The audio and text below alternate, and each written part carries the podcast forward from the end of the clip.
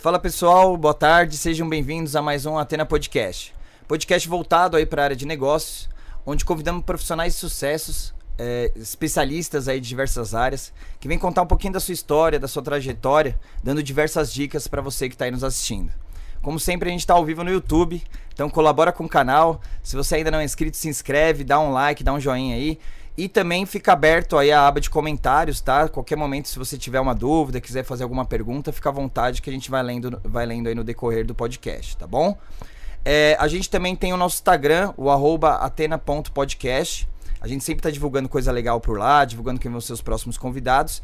E a gente também tem o nosso segundo canal, que é o canal de cortes. Então, se você é novo por aqui quiser conhecer um pouquinho melhor o canal, é, a gente tem esse canal de cortes que tem diversos trechos aí, diversos podcasts anteriores, com diversos dos nossos convidados anteriores, que aí você vai poder entender melhor a ideia do canal e, e também conhecer um pouquinho a, o nosso trabalho, tá bom? Então é isso. É, meu, aqui nesse podcast é um podcast voltado para empreendedorismo, para negócios, né?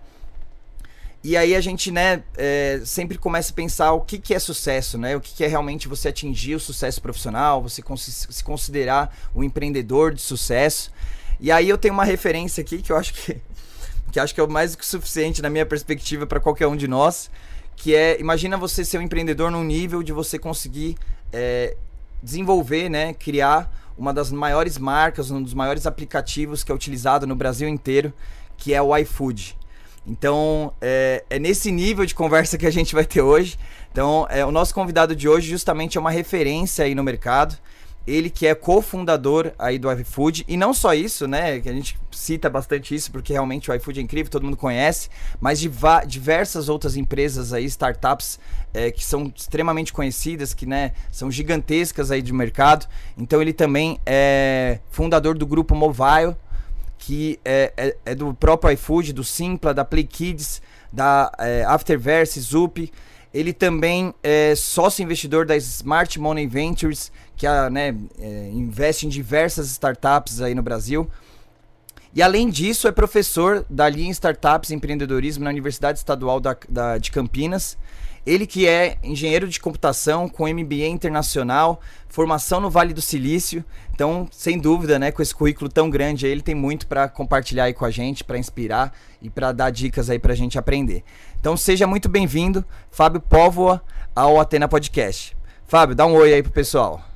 Tudo bem, pessoal? Obrigado mais uma vez pelo convite. Vai ser um prazer estar conversando com todos vocês.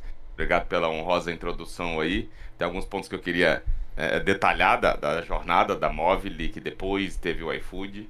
Ah, e vai ser um prazer compartilhar um pouco da minha experiência para inspirar outros, outros empreendedores, outros investidores a apostar no empreendedorismo nacional. Não, legal, Fábio. Então eu queria começar justamente com, com esse detalhamento, né? Porque eu fiz um resumo aqui mais genérico e tal. Mas a gente sabe que tem vários detalhes aí, né? E, e acho que tem muita coisa além do que eu falei.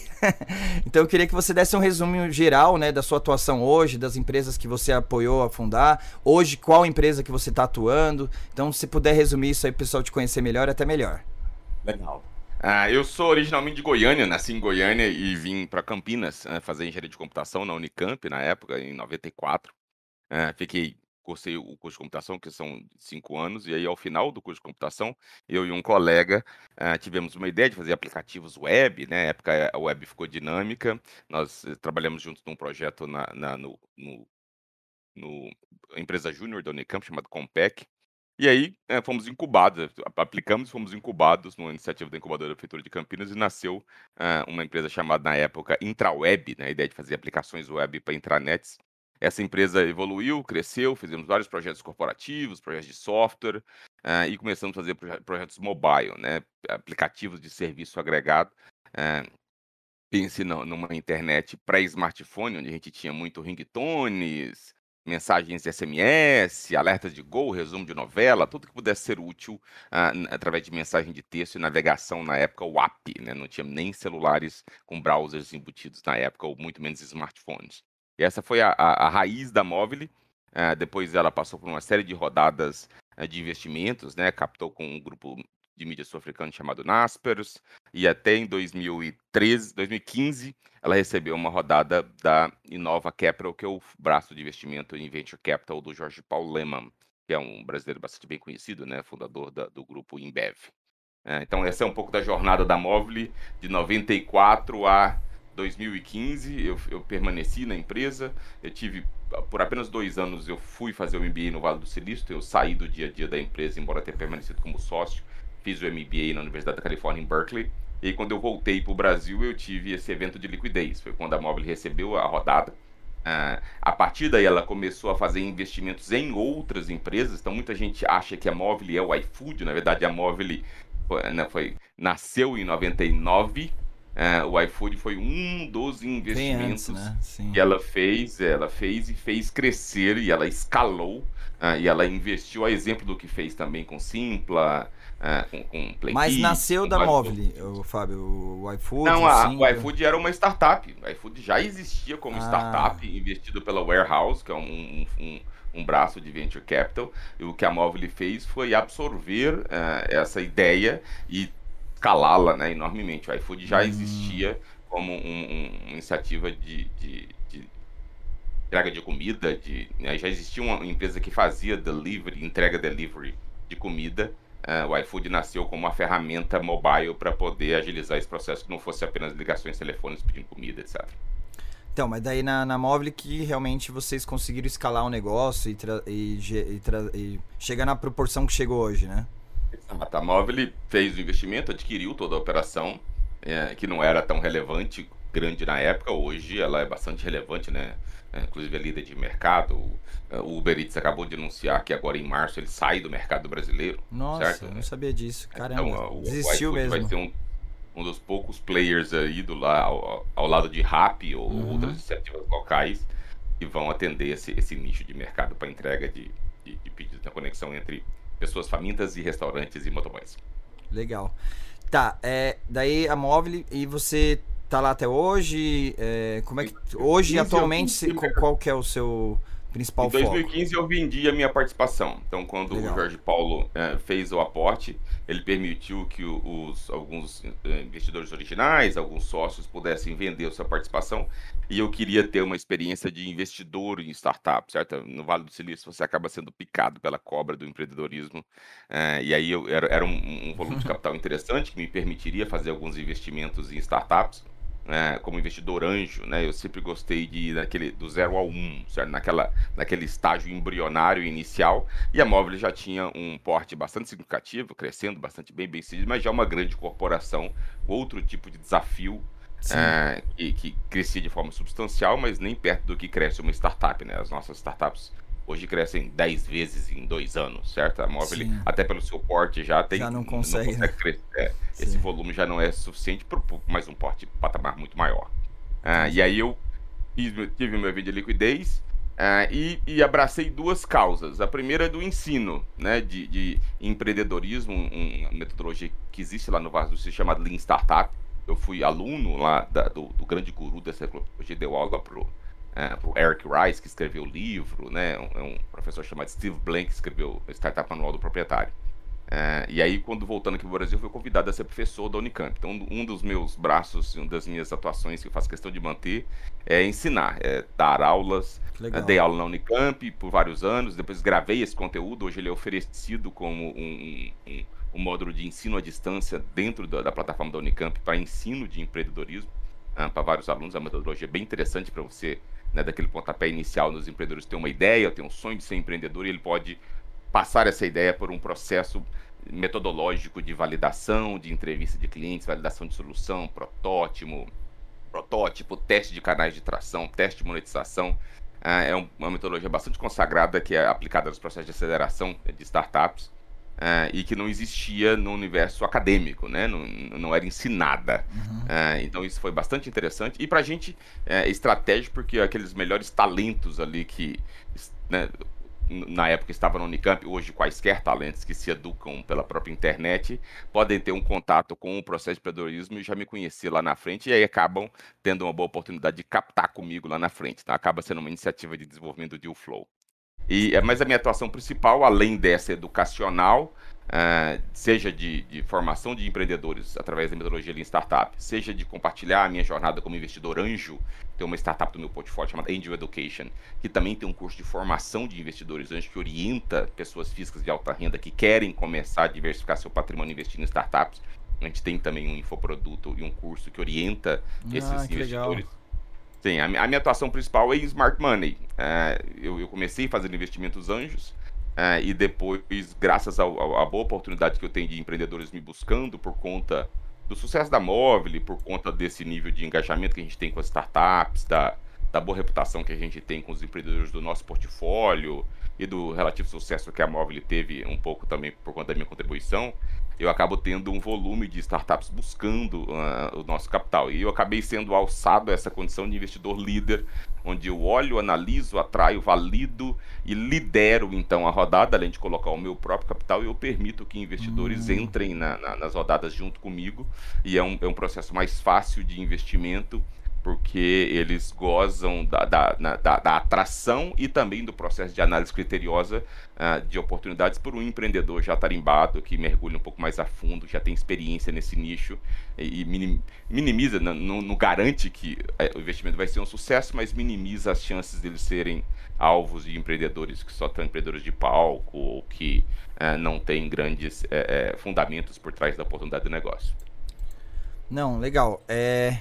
Meu, show de bola, obrigado aí pelo resumo. É, você, você, conseguiu fazer de forma bem rápida, aí tanta coisa, né? Tanta coisa que você passou, tanta experiência.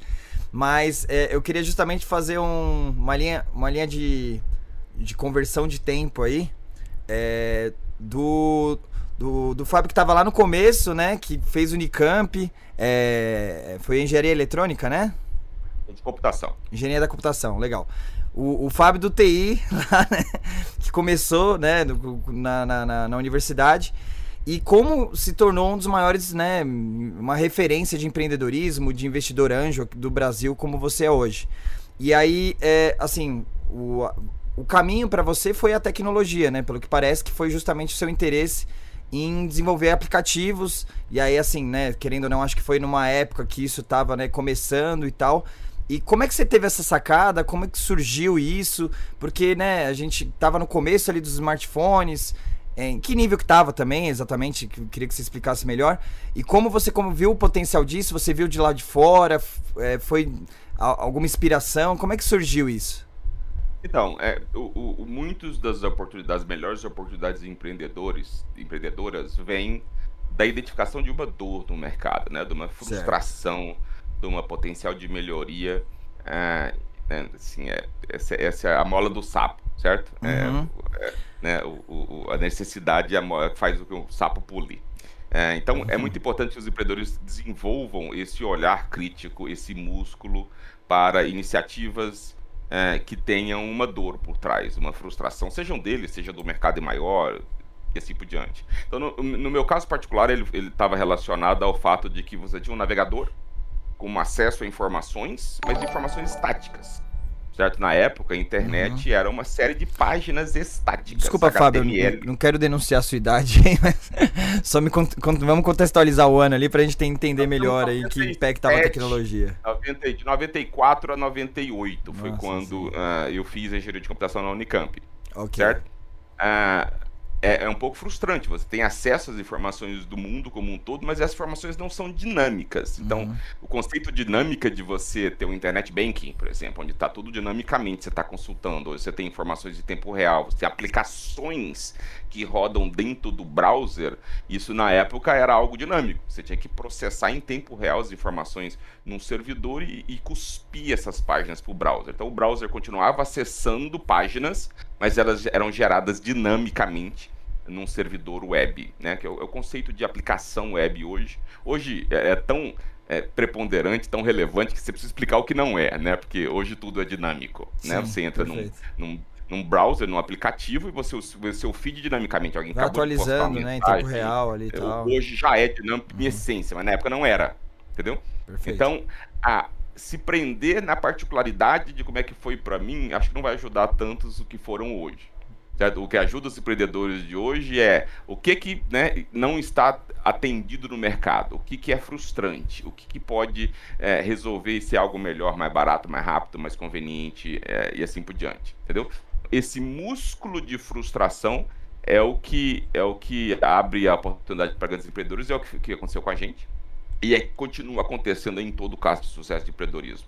E aí você pega desde o né, um, um, Uber 99 da vida de você chamar táxi, a experiência de chamar um táxi chovendo e você bana a mão e o táxi sim. para, ou a experiência de você pedir comida, certo? Você tem que ligar, atender e saber do cardápio e pagar e ver quem vai entregar. Quer dizer, é, em todos os casos, bons empreendedores normalmente já é, têm uma frustração ou viveram no mercado, trabalharam no mercado é, e entendem que ela poderia ser resolvida é, de uma forma mais fácil, mais ágil e, em particular, com aplicação inteligente de tecnologia A Sim. tecnologia, ela não faz de si uma startup, ela permite que a empresa cresça, certo? Você, o exemplo nosso do iFood, você pode entrar num novo mercado desde que existam pessoas com comida, com fome e, e aplicativos que tem ali, celulares, uhum. e ao mesmo tempo restaurantes, porque também já tem restaurantes e motoboys, certo? Tendo esses três elementos fundamentais, o iFood consegue, com tecnologia, se expandir em larga escala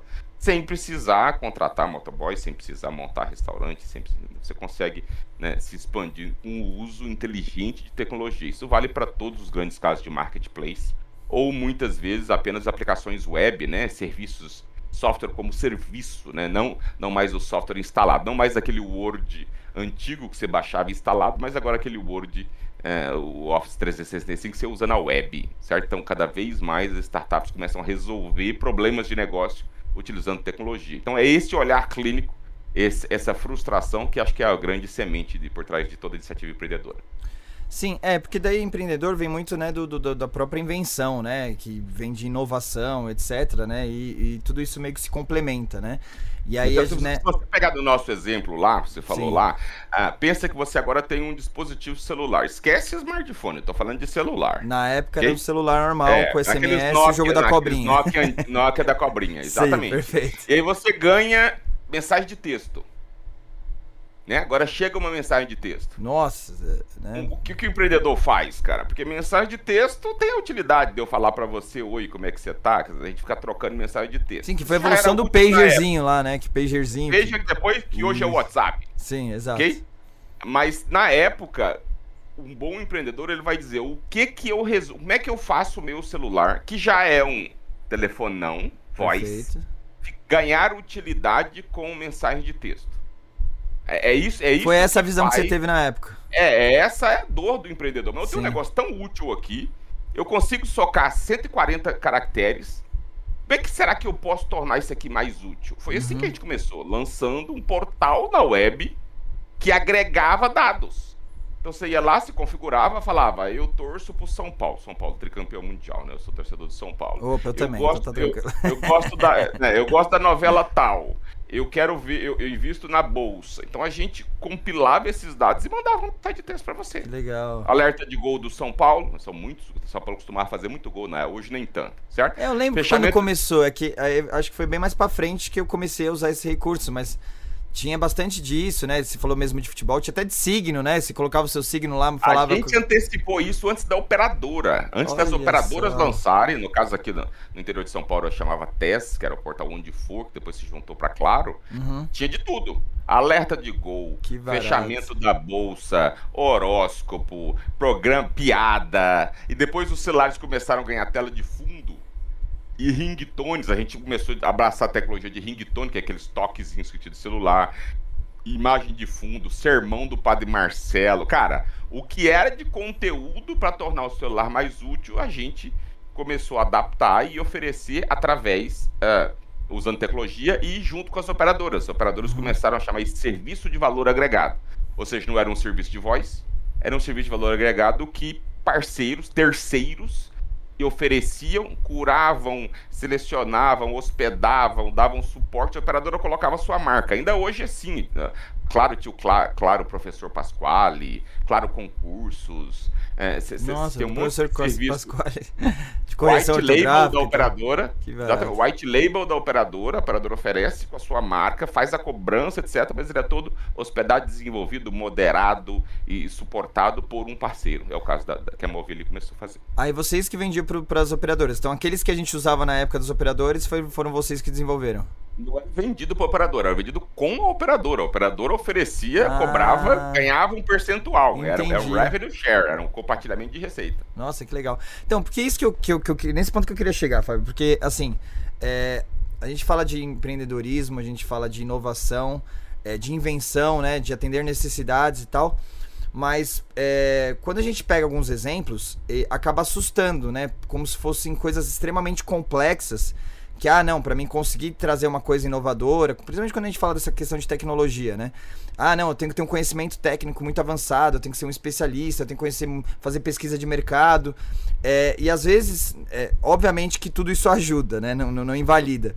Mas é, essa visão que você citou de, de, ter um pensamento crítico, de ter uma visão empreendedora, não necessariamente tem necessidade de ter esse conhecimento técnico. Então, assim, quando você começou a falar de servidor web e tal. Eu sou da área de tecnologia, de segurança da informação, né? Então a gente até protege servidores web com Web Application Fire, etc. Então, nessa parte técnica, né, eu conseguiria acompanhar você, mas no geral não, né? Até o nosso público aqui não é todo mundo que é técnico que conseguiria entender. Mas, né, pro cara que tá querendo se tornar um empreendedor ou é, lançar uma ideia nova, se ele se apega a essa questão que ele tem que ser muito bom tecnicamente, é, fica uma coisa meio limitadora. E aí, depois que você explicou, a gente viu que você simplesmente. É, isso qualquer um poderia ter feito. A visão, né? A, a, aplicar isso, aí você não precisa ser você que aplique, né? Você pode ir pesquisar e fazer parceria com alguém, etc. Mas a ideia em si, que é, o, que é a inovação principal da coisa, é, foi uma questão de você ter a percepção da necessidade do consumidor e do aproveitamento que aquele recurso poderia ter na área empresarial ou, ou de trazer alguma renda ou de trazer um benefício para a população, para a sociedade, que, como foi esses SMS. Que eram, aí você vê um recurso simples que era limitado normalmente a utilização só para você trocar mensagem com seus amigos, sei lá. E o que, que eu posso agregar em cima disso? Isso não precisa ter nenhum, não precisa ser nenhum gênio da computação para ter essa visão. E isso que eu acho da sua história que é incrível, né? E é importante a gente passar isso para frente, né? Que não precisa ter essa limitação técnica, é você ter esse olhar crítico que você falou. Você concorda? Está perfeito, está perfeito.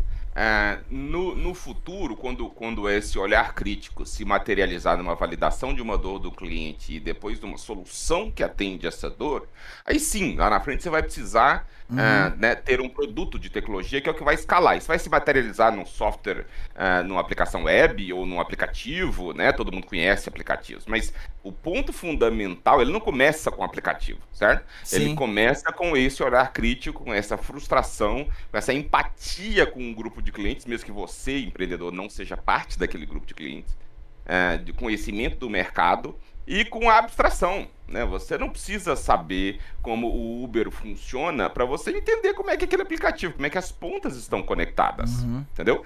Bons empreendedores abstraem o que é possível, né? Muitos deles já conhecem, apenas por ser usuário de aplicativos. Apenas por ser Sim, usuário de é. aplicações web, né, a maior parte das pessoas já recebeu esse treinamento por de usuário entendeu? Uhum. Ah, como implementar, tem, tem ampla capacitação por, por, isso, tem um grande número de, hoje, cada vez mais desenvolvedores formados, CTOs, etc. Então, não, você empreendedor, não se deixe limitar pelo fato de você não sabe programar. Você não precisa saber programar. Você precisa ter o raciocínio estruturado. Você precisa entender em grandes medidas como a tecnologia funciona em alto nível, mas você não precisa você precisa enxugar bit com byte ali, não. Né? Pelo menos não no, no, no, começo do momento. E certamente, se você tiver visão de negócio, não necessariamente você, empreendedor, é, CEO, hustler, né? o cara de negócio, de parcerias. Né? Você pode terceirizar, você pode achar um co-founder técnico, é, existe, existe alguém que, que vai endereçar essa dor para poder materializar a solução para a oportunidade de negócio que você enxergou. Meu, show de bola, isso é muito legal. E é o que você faz hoje, né? Porque daí às vezes você pega não necessariamente a ideia já estruturada, pronta, funcionando, né? Que aí vem a questão que é outro core seu, que é como investidor anjo, né? Que você às vezes pega só o ponto que é mais valioso, eu imagino, é justamente a ideia e ela realmente é, é atender aquela necessidade, aliviar aquela frustração que você falou, né? E não necessariamente já estar funcionando. Às vezes você vê que tem um potencial, né, tecnológico que você consegue, né? Às vezes na análise técnica inviabiliza, né? Mas se você vê que tem um potencial, aí já é o suficiente às vezes para até vir um investidor anjo como você, né, como como essas, é, essas empresas de investimentos e fazer o negócio acontecer, né? Como aconteceu com a própria iFood, como, como você contou aí na sua história, certo? Além da verdade, a metodologia dessa Lean Startup que eu lhe falei e que acabo ensinando lá no Unicamp e que está gravada também para os empreendedores que tiverem contato, é, quiserem saber mais, depois eu posso passar mais detalhes. muitos empreendedores já fazem essa jornada. Para ser sincero, quando o, o, melhor investimento do empreendedor não é pegar mentoria, coaching de investidor anjo ok? Uhum. É, é, ele se capacitar nessa metodologia. Como é que ele valida, como é que ele lança, como é que ele testa, como é que ele refina. Ele, ele vira um especialista nesse autoaprendizado. E ele, ele, ele, ele traciona, ele, ele, ele sai do zero para o um, normalmente com os seus próprios recursos. Ele pode, ah. naturalmente, utilizar recursos familiares, de investidor anjo, não há nada de errado nisso. Mas Sim. os melhores empreendedores tendem a aprender essa jornada sem precisar de investidor anjo, né? Existe uma, uma percepção de que o anjo vai me pegar e vai me levar para o céu, ele vai me orientar, ele vai fazer de mim um empreendedor de sucesso. É, até o nome, né? e não é verdade, Sim, eu nunca tive investidor anjo, cara, Entendi. nunca tive investidor anjo, né? Nós temos muitos, muitos startups e, e, e excelentes founders no portfólio que nunca tiveram investidor anjo uhum. certo? Uh, eles receberam, e eu, eu, eu não me classificaria mais como um investidor anjo, porque o, o aporte que a gente faz na startup hoje está na faixa de 2 a 5 milhões de reais, então normalmente é um ticket maior do que o anjo pessoa física pode fazê-lo. Uh, pelo simples fato de que eu entendi que muitas das startups estavam captando né, eu poderia investir 50, 100 mil reais para startup, que é o ticket em geral de, de, conforto da maioria das pessoas, certo? Se você tirar fora os, os outliers, como os lemons da vida, tem muito pouca pessoa que pode fazer cheque de 1, 2 milhões de reais numa startup. A maior parte dos investidores não vai, não deve investir mais do que 10% do seu patrimônio para ter 20 startups. Sim. Entendeu? Uh, então, uh, o que eu acabei acontecendo é, eu me permiti investir em startups que já têm um certo estágio avançado, que é hum. muito fácil de relativamente fácil de chegar nele. A gente espera que as startups estejam faturando 20 mil reais por mês, que não é muita coisa. Sim. Certo? Ah, que já estejam, já, tá já tem, identificado canais de tração, onde ele sabe onde ele pode pescar novos clientes, né? E ele já tem um produto e clientes pagantes. Isso traz consigo uma série de coisas, né? Quem já fatura 20 mil reais, ele já tem um cliente identificado, já tem quem paga, quem, quem paga tem uma solução, tem a solução tem uma dor. Então, toda a jornada que eu descrevi anteriormente, a maior parte das startups consegue navegar uh, de relativamente uh, sucesso sem precisar de muito anjo, de, de, de aceleradora, de mentoria, de algo do gênero.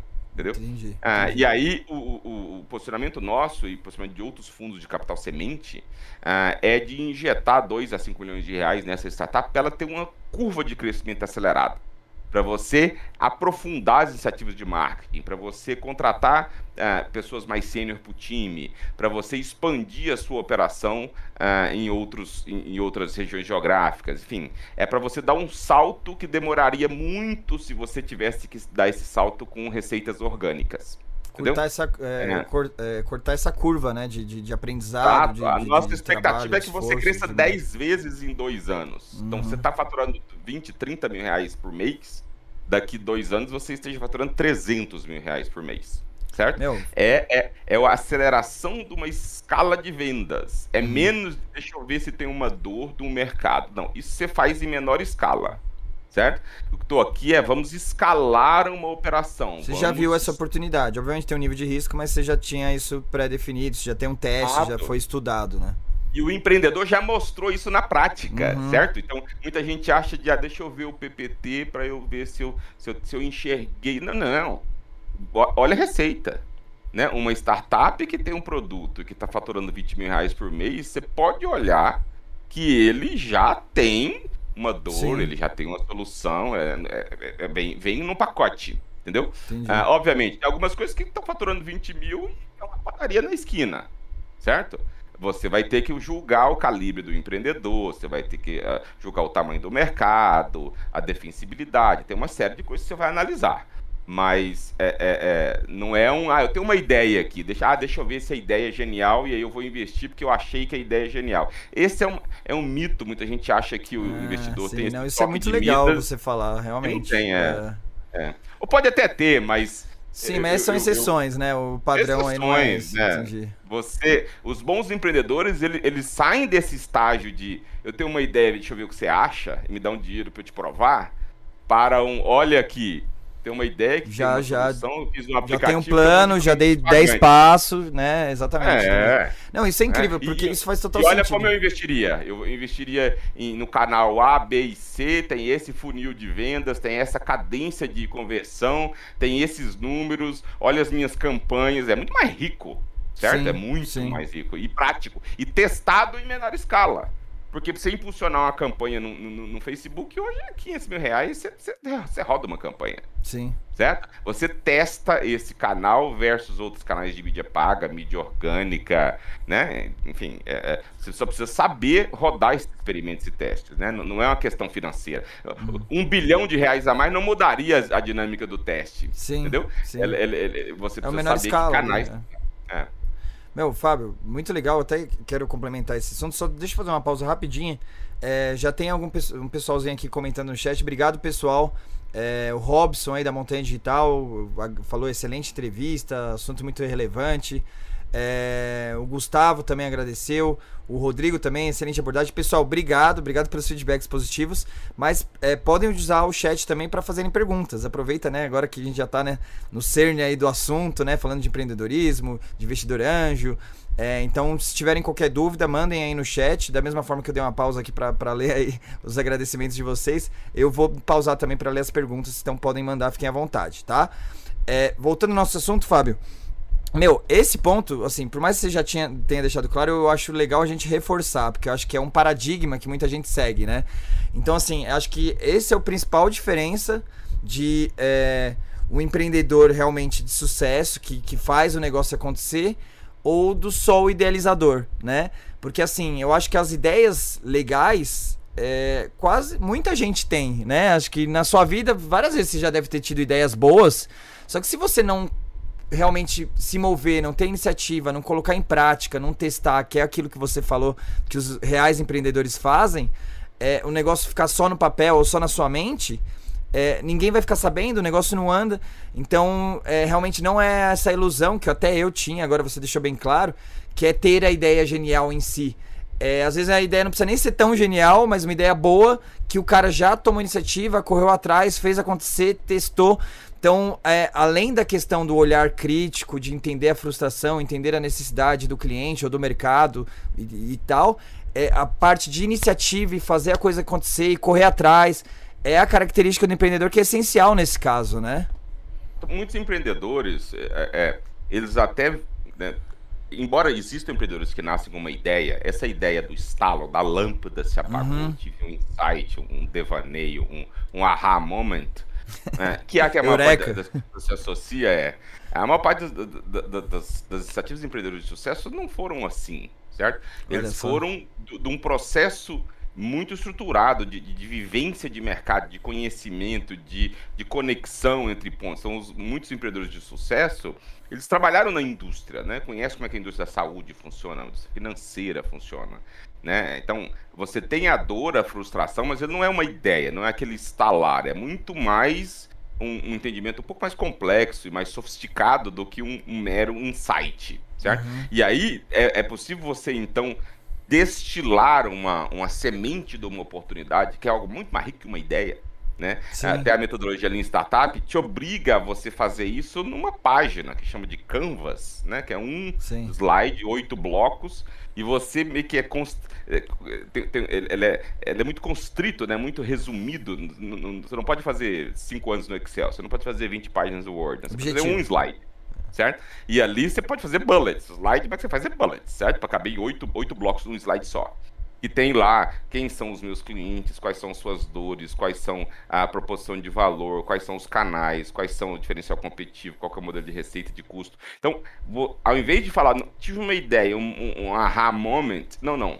Pega essa sua ideia, traduz e disseca ela aqui em quem são o meu ideal customer profile, o perfil de consumidor ideal, qual é a dor dele, né? Entrevista, faz só isso. Para Proibido falar de tecnologia, proibido falar de preço, proibido falar de. É, zero. Se alguém não tiver uma dor, todo o resto não interessa. Os, a sua formação não interessa, seu nome não interessa, tecnologia não interessa, se a iOS, se a Android também não interessa, seu preço não interessa, não interessa. Se alguém não tem uma dor, ninguém vai comprar nada. Sim. Entendeu? Então, a metodologia de startup vai paulatinamente te orientando a metodologicamente validar ou, in, ou mais ainda, invalidar, que é mais rico. Sim. Porque você descobre que não tem ninguém com aquela dor. Cara, já, vale, já, já, já é suficiente para você arquivar aquilo ali e pensar em outra coisa. Você não precisa uhum. de cinco anos de sangue, suor e lágrima e capital de investidor anjo para validar que você não tem cliente suficiente para aquele negócio. Você não precisa de um, de um, fluxo de caixa dos últimos cinco anos para ver que você não está dando dinheiro. Entendeu? Sim. Então, a metodologia vai paulatinamente validando, lhe dando mais convicção e certeza do conhecimento de quais são os, os, os, os, clientes, às vezes tem mais de um, né? Às vezes é usuário, é cliente, é consumidor, é pagante, etc. No marketplace você tem vários lados e as suas respectivas dores. Então o processo vai te guiando, né, de validação de dor. Depois você tem uma proposição de uma, de uma solução, volta para aqueles clientes do qual você validou a dor para validar a solução. Mas não é uma solução funcionável. Você precisa implementar código. Você é capaz de desenhar telas. Pense num, num iFood, por exemplo. Sim. Né? É, se a gente estivesse inventando um iFood agora, você precisa fazer um aplicativo. Você precisa ter milhões de motoboys e restaurantes. Se você assumiu que tem pessoas com dores, se eu te mostrar uma série de telas onde você busca por prato, por restaurante, você é, vê, se baseia no que tem na internet, né? No, no, Google da vida e tal. Você vai lá, dá você, busca. E você, e você consegue desenhar em telas no papel. Você uhum. tem uma conversa rica com o seu potencial cliente que admitiu aquela dor, olhando um papel, uma série de telas. Você põe um papel do lado do outro, ele dá uma percepção de uso da, da aplicativo. Depois você pinta isso, depois você faz, depois, depois você implementa. Aí você vai melhorando. No começo, né? No começo, não faça isso. Né? Tem toda uma metodologia que a gente chama de construção de MVP, Minimum Viable Product. Certo? Então, a metodologia lista tá, permite você ir detalhando os fundamentos de uma solução antes de você sair levantando capital ou mesmo contratando desenvolvedor fazendo código. Não, legal. É, eu vou entrar sem dúvida alguma, né? Vamos aproveitar aí a sua presença ilustre para falar bastante sobre a metodologia Lean Startup. É, eu só queria que você falasse exatamente essa parte aí que você falou, que eu achei incrível. É, como foi com você na prática?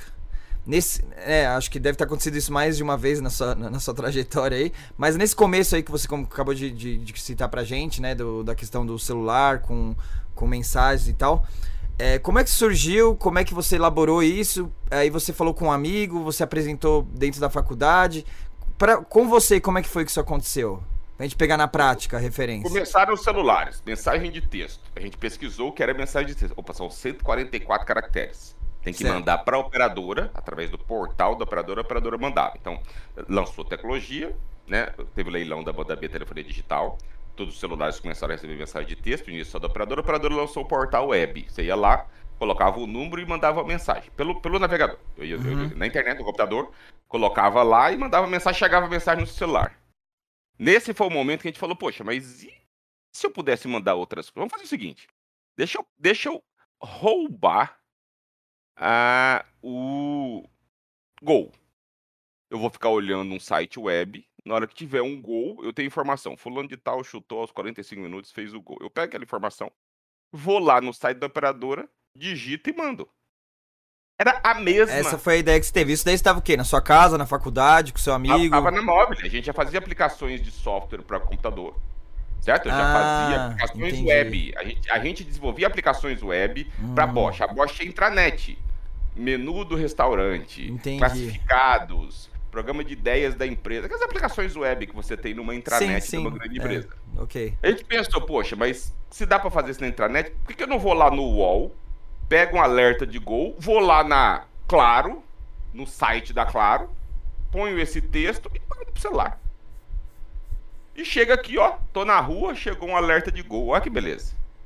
Mas por que só gol? Não podia ser horóscopo, não podia ser piada, não podia ser. Aí, mind blow, né? Aí abre um universo. Qualquer coisa que seja útil você receber no seu celular naquele momento. Lembrete de aniversário, cara, você adapta. Entendeu? Então, mas daí que você já estava na empresa, né? Daí você só aplicou dentro da empresa e criou um, criou um novo serviço dentro da empresa. A gente lançou um portal. A gente, no... Primeiro a gente viu que funcionava, lancei um portal onde eu, eu fiz para mim. Eu ia lá e falava, o São Paulo, os, as minhas ações são essas, essas e essas. Eu gosto de piada do Ari Toledo.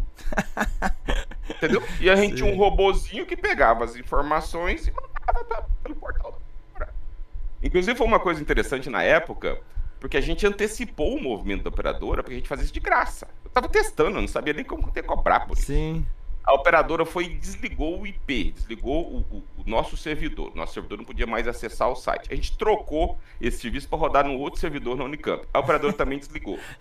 Aí, num belo momento, a operadora, claro, na época, a TES, na época aqui, desligou todos os servidores da Unicamp. A Unicamp não acessava mais Nossa. a operadora. Porque ele ficou brincando de desligar com a gente. Aí eu lembro que nós fomos convidados depois. Vocês aí lá. Teimoso. Continuar. Eu, eu e meu sócio pegamos o carro, fomos lá na, na operadora. A operadora começou nos processar. Eu tinha provavelmente o meu notebook que ela poderia levar como, como processar. Eu não estava fazendo nada ilegal, porque não existia modelo de negócios para aquele negócio. A operadora nem vendia capacidade de CMS, que é o que ela faz hoje. Sim. Hoje sim. ela vende. Quando você recebe o seu saldo FGTS, é a operadora vendendo por alguns centavos esse serviço para que alguém mande uma mensagem de texto para você. Entendeu? Sim. Na época, tudo era tão novo que sequer existia esse modelo de venda de capacidade SMS. Ela simplesmente não tinha. Ela, a operadora achava que os seus usuários eram uma espécie de curral, era, a gente chamava de wallet garden, que é um quintal com muros. Só ela poderia monetizar os seus usuários, ninguém mais. Porque ela conquistou o usuário, comprou a licença, ela subsidiou o celular, entendeu? Uh, e a gente, né, transplantou, foi lá na web, no site da web, não tinha CAPTCHA na época, né, aquele, códigozinho que você tem que provar que você é um ser humano, e Sim. postava esses serviços. O negócio bombou, chamou, chamava internet na mão. Entendeu? Então, o grande ponto disso, é, eu, eu, eu falo isso para você não se pegar a tecnologia. Porque o pulo do gato não foi o robô, não, nada sim, disso. Sim, sim, sim. O pulo do gato foi. Pô, eu recebo mensagem. Eu tenho uma utilidade, eu tenho um celular que é super útil e eu posso né, enriquecer minha experiência em trânsito de mobilidade recebendo mensagem de texto de alguma coisa que eu escolhi, de um perfil que eu criei, do, do time que eu criei, do, do, do horóscopo meu. Do, então, mas né? isso já existia lá fora e, e vocês se inspiraram ou, ou não? Foi uma coisa realmente tipo, inédita? Provavelmente já existia, mas a gente não, não se inspirou por, pelo fato de existir, não. A gente é. realmente coçou a própria coceira de envio de mensagem de texto. Depois isso evoluiu, né, para ringtones, para telas ah, sim, de podia fundo. baixar, né? Verdade, é, baixava até imagem, aplicativo. Baixar o ringtone. É, a, anteriormente, a, algumas a tecnologia às vezes até torna ultrapassado o que ela mesmo criou. Então, se antes você tinha cinco toques no celular, com o tempo você podia fazer do seu toque uma musiquinha, um ringtone, você compunha um novo toque. E depois o smartphone, o toque passou a ser a música que você escolhe para o seu smartphone, certo? Você, o conceito de ringtone não existe mais hoje. Você tem uma música do, do Spotify que você pode pôr para tocar quando você quiser, né? Já nem tem mais ringtone nesse sim, sentido. Sim. Não, legal. Então, é, esse foi o processo que né, mudou sua vida e, e o negócio começou a né, pegar outra proporção e tal. E aí, dentro disso, vocês começaram a identificar outras oportunidades. Aí, né, foi a questão do, do, do iFood e tal. É, teve outras grandes empresas ali. Aí eu não sei se foi é, criação da própria Mobile, ou também foi nesse mesmo processo de, de aquisição, etc., que teve a Simpla, a Play Kids. Como é que foi é, é, esses outros processos dessas outras empresas, que também são gigantescas, que também são revolucionárias aí, né, tão gigantescas aí no mercado, a própria Simpla, né, que é um dos principais portais aí de eventos, etc. Como é que foi surgindo isso no decorrer? Bom, a Móvel já tinha uma iniciativa dentro da Móvel, várias iniciativas de inovação. Ah, ela nasceu a partir da fusão dessa empresa aqui de Campinas com uma empresa do Rio de Janeiro. Ah, e, e, e, chamada Anytime. Então a gente tinha uma empresa aqui em Campinas chamada Compera, que era o nome que a gente deu para essa empresa de aplicações web, hum. e tinha uma empresa do Rio de Janeiro chamada Anytime que fazia algo análogo com as operadoras. A Compera você que montou também, você era. Eu, você eu, era eu e Fabrício, que, que era então CEO da, da, da Móvel, foi, foi tocar o iFood hoje, certo? Hum. Éramos eu e Fabrício, os dois empreendedores iniciais aqui, e do lado da Anytime, nós tínhamos dois empreendedores também lá, meus sócios, o Marcelo e o Rafael Douton ah, que, ah, que tinha um, um, algo equivalente, mas fazia para os operadores do Rio de Janeiro. Tinha um serviço chamado Senhor da Guerra, que era um joguinho de SMS. Tinha, um, claro, tinha o, o, o, o, Net Você na Tela, que você podia ficar trocando mensagem e aparecia mensagem como se fosse, se, a televisão de todo mundo fosse um, chat interativo. Então, existiam vários serviços também que, que usavam a mesma essência, que era serviço de valor agregado. E a gente uhum. fundiu essa, essa empresa um investimento da, da, da Nasper, da, do grupo de mídia sul-africano. Hoje, hoje a Nasper se chama ProSUS aqui no Brasil. Então, a, a, a empresa ganhou um outro porte para poder negociar muitos serviços com as operadoras. Né? A gente ganhou um porte muito maior. É, e aí começamos a desenvolver iniciativas de inovação dentro de casa, várias. Tinha alguma, uma delas que eu me lembro aqui que me ocorre era permitir que os, os usuários de baixa renda pudessem acessar a internet através de lan houses. Então pense que a internet não era uma coisa tão disseminada como é hoje, Sim. muito menos os planos 4G. E a Lan House era algo que congregava. Quem queria baixar, queria acessar a internet, tinha que ir lá na Lan House. E Sem contratava dúvida uma hora para você acessar. A gente pensou, poxa, mas se todo mundo tem celular com Bluetooth, não tinha nem Wi-Fi.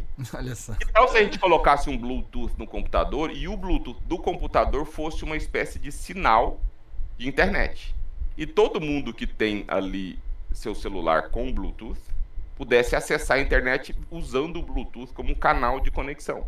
De graça desde que ele visse uma propaganda. A Coca-Cola pudesse falar, tome Coca-Cola, e cinco segundos depois de você ver aquela propaganda, você pudesse acessar a internet. Igualzinho o YouTube faz hoje para vídeo, mas não apenas para vídeo. Sim. Para você ter conectividade como um todo. Esse foi um projeto. É tipo um Wi-Fi, assim. Tipo um Wi-Fi, é. um Wi-Fi rústico, barato, é, é, de barato. baixa renda. Ok. Então, esse foi um projeto que não deu certo, não vingou, mas a gente até A ideia era ótima, né? Tanto que virou né? Wi-Fi depois. Exatamente. O, o, o, o, e vários outros iniciativas, algumas iniciativas relacionadas a conteúdo. Conteúdo que você pode trazer conteúdo e permitir que é, pais possam baixar e assistir esse conteúdo e, e é, que é o que virou o Play Kids, que depois se fundiu com a leiturinha, né? Hoje já foi vendido. Mas tem, a Móvel sempre teve essa essência de experiências e projetos internos que foram sendo amadurecidos para se transformar em unidades de negócio e eventualmente um spin-off para grandes empresas. Ok?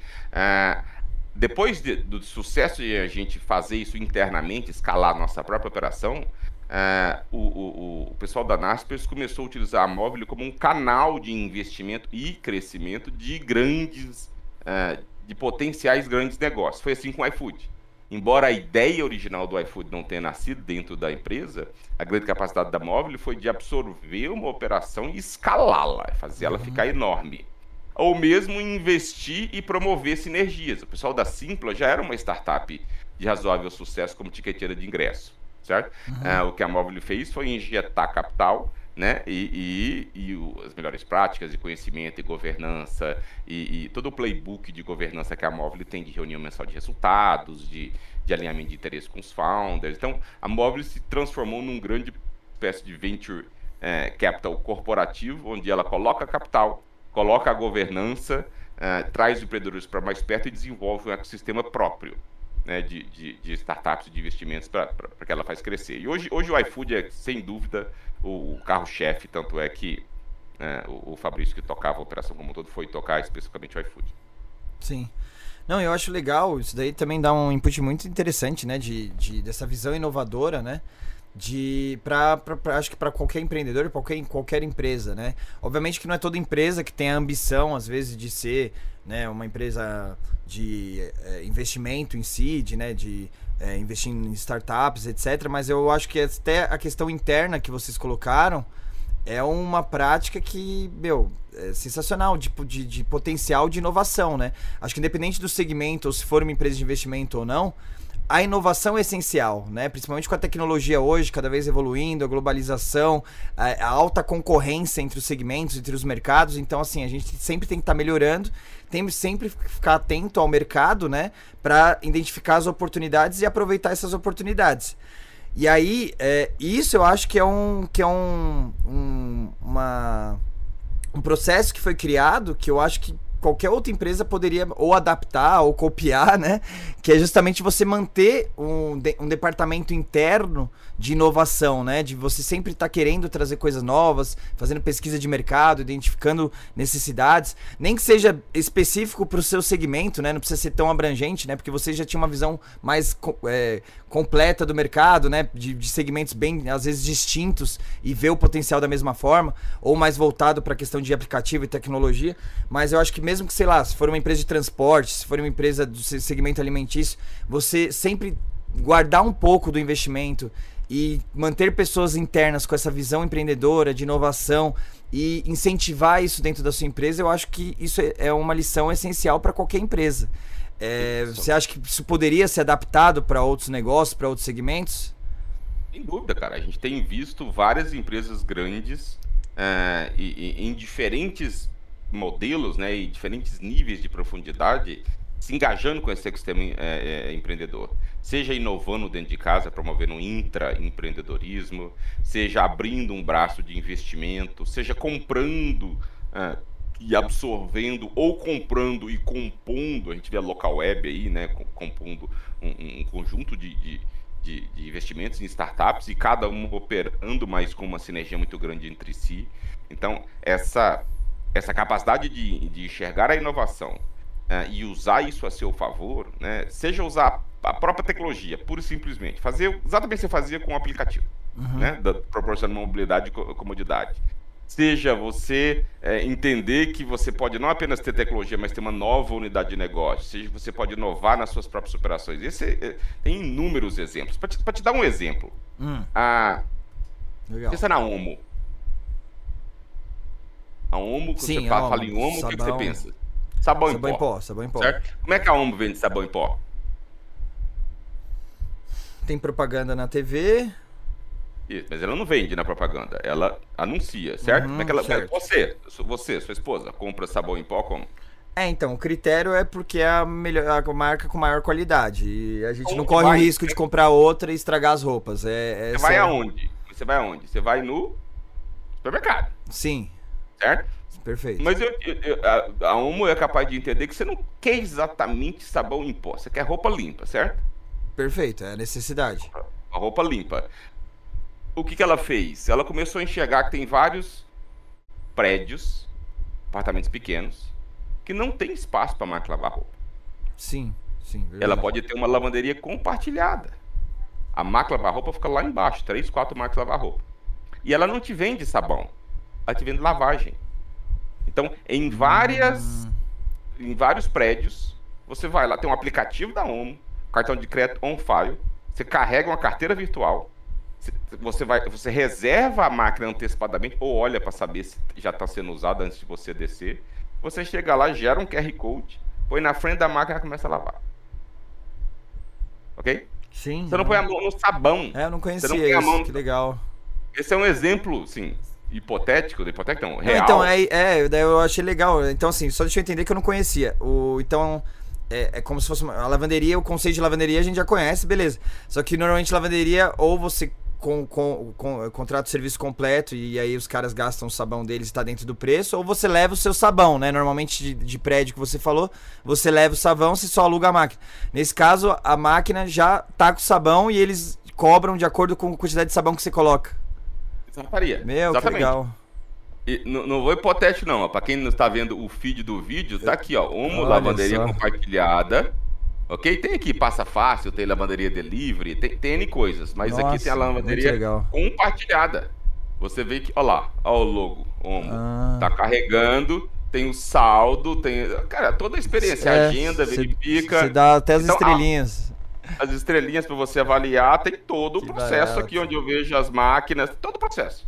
Então, um exemplo concreto de como uma grande empresa, certo? Unilever, uhum. tradicional, com um produto tradicional, está inovando no modelo de negócio. Ele não está vendendo sabão, ele está vendendo lavagem.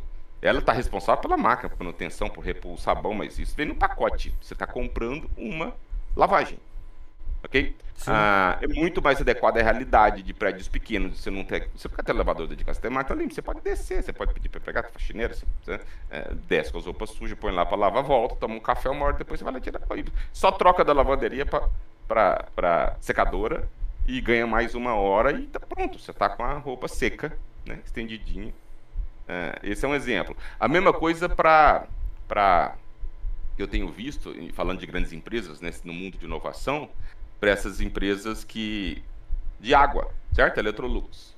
Você não quer exatamente comprar uma máquina d'água, você quer oferecer água uhum. né, é, limpa e, e, potável para os seus clientes. Pensa que você é, né, você é uma clínica dentista. Sim, certo? sim. Seu, seu business não é ficar cuidando da água. Seu business é cuidar de dente. Uhum. Ok? É, então, tem várias empresas, a Eletrolux é uma delas, que agora vendem a água. Eles vão lá, eles instalam, eles dão manutenção, eles limpam, eles, eles repõem. Você paga uma mensalidade para ter a máquina. É máquina como serviço. Não tem, hoje não tem software como serviço? Tem uma máquina como serviço. Então você comprou uma assinatura de água e você não comprou a máquina, você não comprou o galão, você não tem que ficar trocando galão, você não tem que limpando. Não, você tem uma, uma máquina, comprou um serviço que garante que você tem máquina limpa, um filtro novo, assistência técnica e, e reposição da máquina. Exemplo concreto de que como empresas tradicionais se reinventam, né, utilizando tecnologia, utilizando novos modelos de negócio. Não, legal. E, e, uma coisa que eu acho legal, e aí eu vou até aproveitar aqui. é, como eu né, já tinha comentado, o pessoal do canal conhece, é, eu sou sócio da empresa Atena Security, que é uma empresa de tecnologia e com foco em segurança da informação. O nosso foco principal é a parte de consultoria. Então, né, vou aproveitar para ganhar uma consultoria grátis aqui também. Mas é justamente para a gente, você citou exemplos já existentes, né? Então eu queria ver, assim, obviamente, né, numa análise superficial, é, o, a gente tentar pegar um exemplo prático, prático de um estudo de caso em cima de uma empresa. Então eu vou te dar um contexto para você pensar em possibilidades, tá? É, qualquer questão, assim, a minha empresa é uma empresa de tecnologia com foco em consultoria em segurança da informação. A gente entra desde a parte consultiva, que é a parte de prestação de serviço, então é 100% como serviço, consultores especializados que vão nas, nas empresas orientar as melhores práticas de compliance em processos de segurança da informação, então desde a elaboração da política, readequar esses processos, etc. E tem a parte de, é, de produto, que a gente vende hardware e software, tem a parte de implantação. E aí o ponto que eu queria colocar antes de te perguntar, que é justamente isso. A minha empresa, graças a Deus, né, é uma empresa de sucesso hoje, está muito feliz, né? A patrocinadora desse canal aqui que está conversando com você hoje. Mas é, o, a, a, gente é uma empresa de, de sucesso, porém, o, eu, eu fico pensando, a, a gente eu atingir esse patamar. Para atingir esse patamar, a gente não foi só evoluindo na questão de tecnologia e segurança. A gente teve que evoluir muito na questão de administrativa, a questão financeira, a questão de marketing. Essa, esse podcast é uma iniciativa de marketing dessa empresa que é de tecnologia. Então você acaba pegando conhecimentos em várias outras coisas, aí você tem equipes internas muito boas para fazer isso. É, e não necessariamente é o seu core business, não é com aquilo que você ganha dinheiro. E aí eu fico pensando, eu já tenho um outro negócio, eu tenho uma outra empresa também, que é uma produtora audiovisual e etc. E aí eu fico pensando, e eu tenho essa visão empreendedora de continuar montando outros negócios, só que, né, eu não tenho essa experiência ainda que você tem, por isso que eu tô te pedindo essa, essa ajuda. Mas eu acho que muitas pessoas que assistem a gente também estão na mesma situação, também são empreendedores que estão querendo, às vezes já atingir o sucesso com o seu restaurante, querem montar um novo negócio e vão estar mais ou menos na mesma situação que eu. E aí, qualquer questão, se você for montar um negócio do zero agora, um, no, um segundo negócio, é, imagina você montar toda a infraestrutura de novo, de administração, de financeira, de recursos humanos, de marketing, é, do zero, sendo que você já tem uma estrutura criada. E aí tem o, o ponto que eu queria chegar, que é o que essas empresas que você falou, como a Omo, estão utilizando disso, né? Que eu acho que a Mobile, é, Mobile, Mobile fazia muito disso. É, usar o mesmo time para gerar coisas diferentes. É, obviamente que segmentos próximos é mais fácil, que você já tem uma adaptabilidade, mas é, às vezes, né, arrojar, e aí vem a questão do empreendedor, às vezes, né, é, assumir um risco, né, e você poder fazer algo completamente diferente daquele segmento. É, e aí, como você acha que isso encaixaria? Usando como exemplo uma empresa como a minha de tecnologia de segurança. Você acha que faz sentido investir em segmentos, é, às vezes, que não tem tanta relação? O que, que você recomendaria nesse sentido no geral?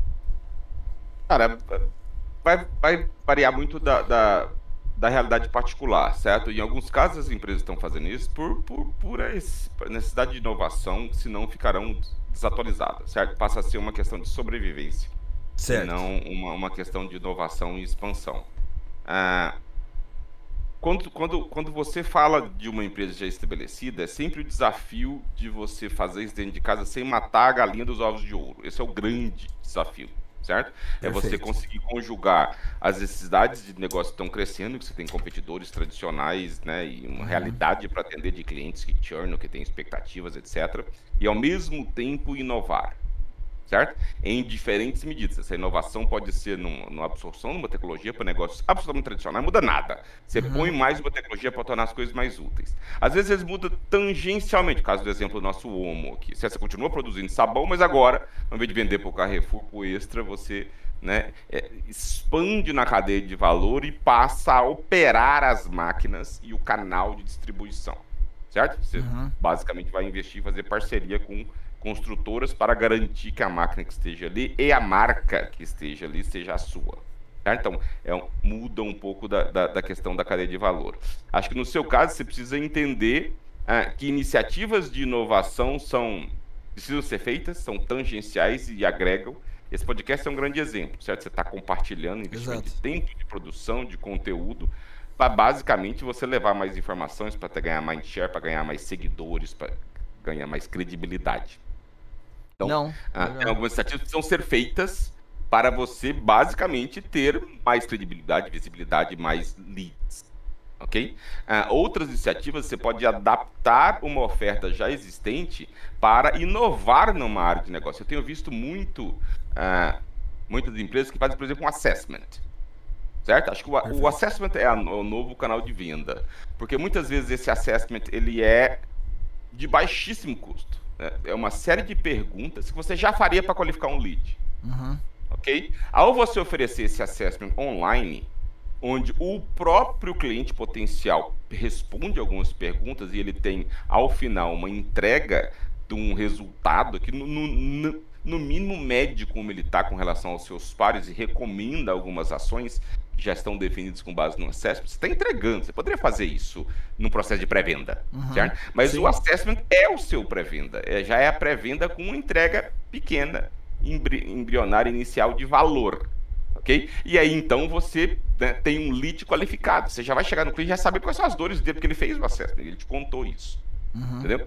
Ah, então, ah, eu tenho visto isso muito em empresas, em consultorias de venda, né, que oferecem um assessment online. Consultoria de segurança tem um assessment também certo? Que serviço você utiliza aqui, infraestrutura, enfim, a segurança sim, sim. hoje quase se auto-vende, dado a quantidade de hackers e invasão que a gente tem visto aí, né? Americanas é, é apenas a mais recente de muitas, o Renner e tantas sim. outras, né? Estão tá, na crista da onda. Então, eu tenho visto muitas inovações que muitas vezes não mudam o que você está fazendo, ele muda a maneira como você entrega, a maneira como você posiciona, a maneira como você informa, a maneira como você qualifica, e aí te, te dá um, um volume de vendas, escalabilidade muito maior.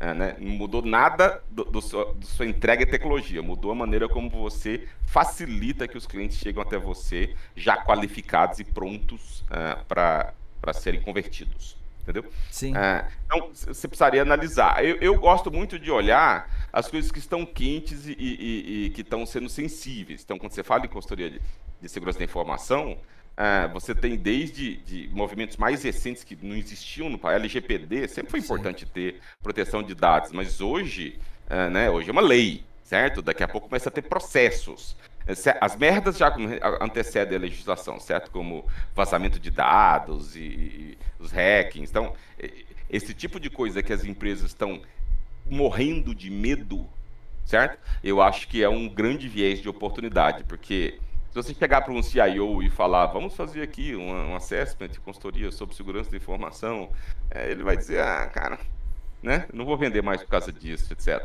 Quando se você mostrar claramente onde é que ele tem furos e falhas e como uma outra empresa perdeu de valor, você, é, né, o terror é, converte melhor do que simplesmente a prevenção é, antecipada, certo? Então, é importante você entender esses, esses hot buttons que você tem para gerar mais clientes mais, de forma mais qualificada. Então, esses são alguns insights que eu te daria nesse Não, nessa, não, nessa... putz, foi incríveis, incríveis. E, e o legal é que, assim, algumas coisas encaixam, outras, né, abrem a mente, a, a mente e tal.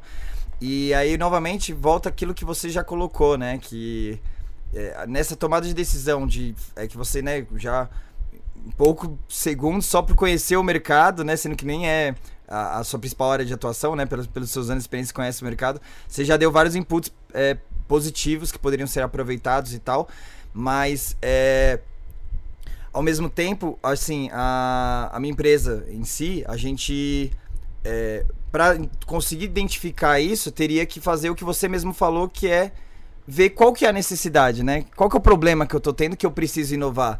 Não é inovar por inovar, né? Então, assim, é, você deu vários exemplos, mas assim, é, a gente teria que filtrar se o problema hoje que eu quero inovar é porque o meu mercado não é bom o suficiente, eu preciso ir para outro mercado, e aí sim entraria em entrar num segmento completamente diferente na minha realidade não é. Eu tô, no, tô na crista da onda, né? Eu tô na área de tecnologia e segurança da informação.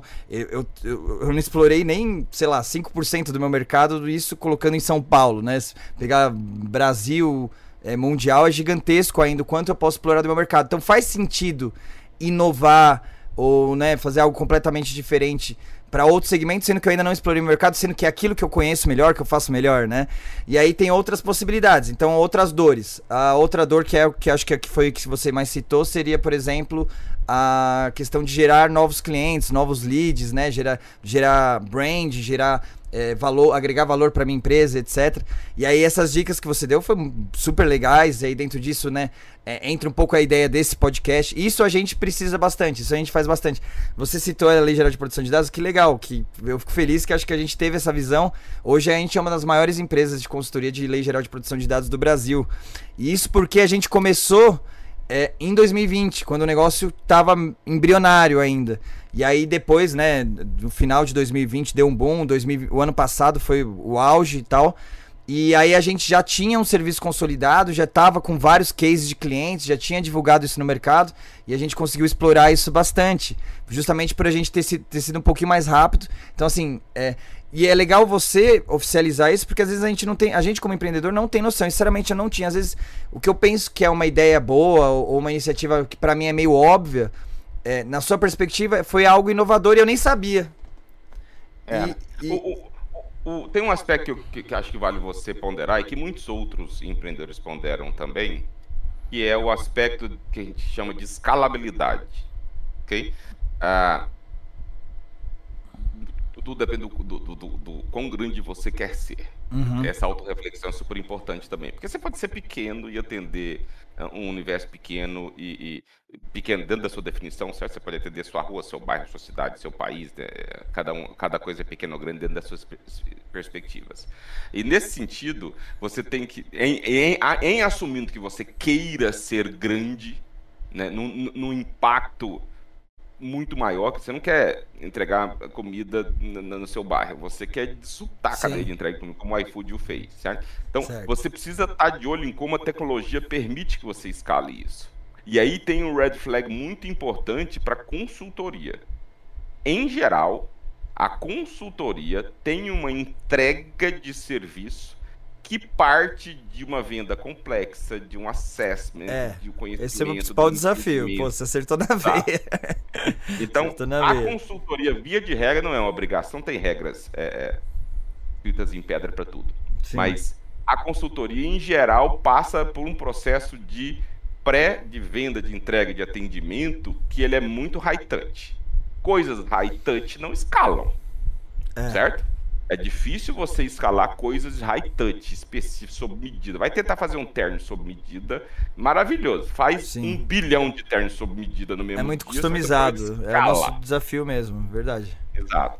Então, o, que, o que vale você entender, e tem melhores práticas para você escalar a consultoria. Você pode fazer um infoproduto, você pode fazer um assessment digital, você pode fazer um community, onde o cara tem uma jornada com outros pares, ele participa de um processo com vários. Entendeu? Você pode fazer com que o high touch seja só para o segmento premium, você cobra muito caro e aí você faz high touch. Entendeu? Você pode tentar fazer a tecnologia fazer tocar todos os pontos sem necessariamente você estar ali. Exemplo, contabilizei de contabilidade. Uhum.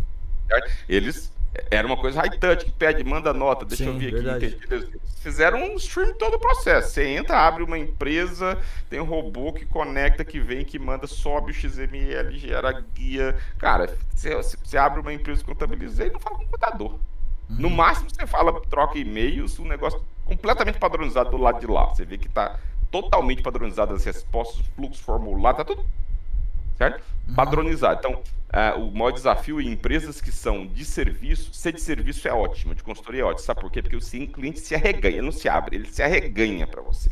Certo? Normalmente ele abre as entranhas, você entende o processo. Daquele processo você tira um conhecimento de mercado, que muitas vezes pode ser replicável para concorrente dele. Eu não estou falando de levar dados para concorrente. Eu estou falando de você entender a dinâmica. Da... Quando você resolve o problema de um cliente, é natural que problemas análogos estejam sendo vivenciados por seus pares. Entendeu? Então certo. você fica expert numa indústria, num nicho, no, é, de uma forma muito interessante. Essa é a parte boa da consultoria. Né? De você entrar a fundo e você não precisa validar uma dor, porque ele te contratou como expert para implementar uma solução para uma dor que ele, que ele vivencia e trabalha e, e te educa nesse processo. Então, uhum. Então essa é a parte boa. O desafio do empreendedor que quer escalar que não quer ficar muito customizado fazendo um, dois projetos, aí não tem projeto, aquele desespero, aí tem muito projeto, não consegue entregar, tem pouco projeto, não consegue pagar as contas, fica naquele voo de galinha, entendeu? Uhum. O desafio de, de empresas de consultoria que querem ser grandes e relevantes é escalar. É né, fazer com que a tecnologia trabalhe por você e não você ficando contratando consultor. Daqui a pouco você tem um batalhão de consultor, não tem projeto, você demitir um batalhão de consultor, é aquele desafio. Não, putz, Fábio, uh, é, é, esse ponto. Né? Você vê que mesmo sem, né, em pouco tempo que a gente conversou aqui, você já é, entrou no cerne da questão. Assim, acho que esse é o ponto que é um dos principais é, tópicos da minha conversa de planejamento estratégico com meus sócios, que é como a gente consegue escalar. Então, né, só comprova realmente o quanto que você realmente conhece do assunto e tem, e tem visão. É, e aí, assim, né, só, assim, não, até não quero ficar muito nisso, que também, senão, por injustiça pro público, acho que muitos que, que, que, trabalham com serviço... fatura da consultoria aqui. É, exatamente. Acho mas eu acho que muitos que trabalham com serviço, prestação de serviço no geral, consultoria, os argumentos, as dicas são as mesmas, né, então acho que também é muito válido, mas é, porque é isso, ou, né, as duas conclusões que eu chego, é, a gente tá pensando em alternativas, até inovadoras, até infoprodutos em cima disso, a gente tem algumas coisinhas que a gente já fez, mas estão começando, né? E a gente precisa evoluir. Mas é isso, ou muito investimento e aquela coisa, né? Que, que é o peso, né? De, daí quantidade de consultor, quantidade de vendedor. E aí isso aqui é um investimento muito alto, é, não, não é escalável no nível que você consegue apoiar com a tecnologia, né? Que você gasta pouco e atinge muito. O meu escalável do jeito desse formato teria que ser muito pesado. E aí é um nível de risco, um nível de, né? Aí é, às vezes precisa de uma verba externa e ver se vale a pena pegar ou não, etc. E é exatamente esse meu desafio, mas, putz, encaixa perfeitamente com o que você falou. Legal pra caramba. Legal, muito bom. Mas show. Aí agora, é, né, agora que você já foi mais específico, até falando de, de, de empresas e tal, eu queria que você falasse um pouco da metodologia ali em startup que uh, aí eu queria que você me explicasse mais ou menos qual é o objetivo, mas que eu entendo já é mais, né? Você deu algumas a, a, a orientações mais sentido para o empreendedor, para a empresa que já está em andamento, etc. Eu acho que o Lean Startup serve tanto para isso, mas serve também às vezes para abrir a visão para novos empreendedores, né? Para o cara que está querendo entrar nesse mercado. E eu acho que entra também dicas mais específicas para a pessoa, né? Não para a empresa em si, para o processo. E aí, como é que funciona ali em startup? Como é que. E quais são as práticas que você. É, que, que ela. É, as principais práticas que ela recomenda aí para você evoluir como empreendedor?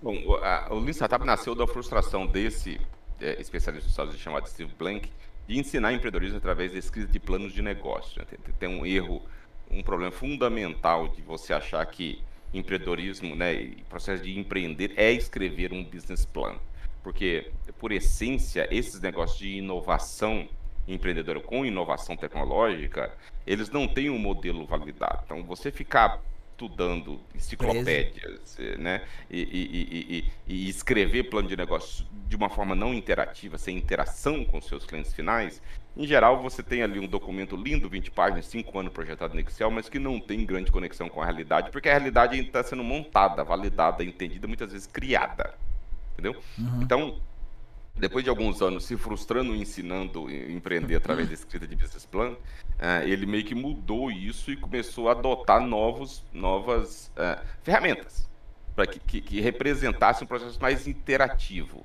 mais uh, experimental, de, de, de, aprendizado validado. e foi aí que ele chegou nesse modelo com o processo de customer validation, né, que ele, que ele basicamente identifica dores, pains, dores, ganhos e, e, e serviços a serem feitos, chama de jobs to be done, É, então ele tem uma metodologia de Canvas, onde ele tem a essência do que ele acha que são hipóteses, e eles têm um processo muito forte de validação, de entrevista, de interação, de aprendizado. Você para de fazer quando você já para de aprender, e aí passa para o próximo estágio. Então a metodologia de startup nasceu a partir de uma frustração no processo de ensino tradicional de escrita de plano de negócios para inovar o empreendedorismo. Né? E aí ele vai detalhando essa hipótese, validando, entrevistando com, com consumidores, é, fazendo protótipos muito. Ele, ele, absorveu a metodologia ágil, é, que é basicamente. Putz, eu ia te perguntar um... isso, porque você falou, eu, no caso, eu amo, né, de metodologia agile, né, gosto muito de Scrum, né, tenho certificação, etc. E você falando, eu falei, meu, a é mesma né, perspectiva de, de metodologias agile para processo, ele trouxe isso para o empreendedorismo, foi isso? Exatamente, que exatamente. E, esse, esse, e, e, um pouco do Lean, que não veio com ele, né? Vem lá do Kanban, etc. Uhum. De você fazer algo frugal. É, é, o mínimo esforço, mas não é mínimo esforço para reduzir custo ou para ser preguiçoso. É mínimo esforço necessário pra, para gerar testar. aprendizado validado. Entendeu?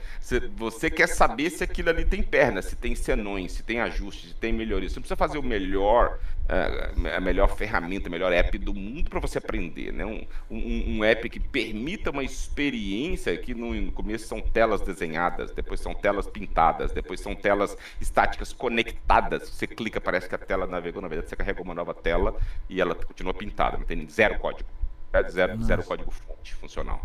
Então, ele foi incorporando essas metodologias e na jornada empreendedora ser parte desde uma ideia, que na verdade virou uma oportunidade, que é validada é, numa entrevista de validação de dor, depois uma entrevista de validação de solução, depois um protótipo viável, depois experimentos para você saber onde você adquire clientes, depois experimentos de precificação e monetização. Então, você começa paulatinamente, né, sair do conceito de ideia para um conceito de oportunidade, onde você tem tamanho de mercado, você tem canais de tração, você tem diferenciação competitiva, né? você tem é, é, é um, uma máquina de vendas minimamente validada, entendeu? Então, ao final desse processo, você está basicamente pronto para apresentar, e aí fazer o pitch, né? e levantar capital para você escalar uma operação, escalar uma oportunidade, que é um pouco do, do, do racional de, de investimentos né, em startups, você tem várias rodadas para uma empresa crescer, seguir crescendo aceleradamente. Entendeu? Ah, ah, o Lean Startup se conecta, então permite que essas, né, essas ideias e oportunidades sejam validadas em, em, em, embriões de negócio que vão se transformar em grandes empresas. E aí faz sentido, do ponto de vista de capital, você fazer injeção de capital dessa empresa para que ela cresça inorganicamente. Ela não precisa ficar esperando ter hum. lucrinho para poder. Imagina se o Uber tivesse que esperar ter lucro na operação São Paulo para ir Até lá alguém já criou, né? É. Cara, até lá alguém já comeu o seu almoço. Nossa, isso me frustra muito, né? Se esperar o orgânico é, é muito complexo, né? É, é muito trabalhoso, né? É. E esse é o conceito então... de startup. E, e, assim, a questão que você falou do, do plano de negócios, né? Com todo respeito, né? Tal, meu, é, eu fiz faculdade de administração é, há uns 15 anos atrás, em 2007 mais ou menos. E eu estudei plano de negócios lá. E eu acho que esse é um problema que vincula até o que a gente conversou no começo lá, da, da questão que a gente falou de inovação, de, de, de parecer algo complexo, tecnológico. Tudo isso que burocratiza, que coloca como muito esforço, muito complexo, que tem que ter um nível técnico muito evoluído para você conseguir fazer, é, desmotiva a população no geral, né? Então você às vezes está com aquela ânsia de fazer empreendedor, de ser um empreendedor, de, de ter uma ideia legal de, de um segmento específico, de, sei lá, você como cabeleireira quer fazer um, um, um shampoo diferenciado que mata a caspa, etc. Só que aí você pega, né, vai para os meios comuns, chega num plano de negócios e você pega aquelas, né, 50 perguntas, detalhamento e etc por uma pessoa que, porra, ela é ótima como cabeleireira. Aquele cara é ótimo como cabeleireiro. Ele não é um. Ele não vai saber fazer planejamento é, é, financeiro para os últimos seis meses. E aí Sim. desmotiva a pessoa, a pessoa meio que dá aquela brochada, por assim dizer.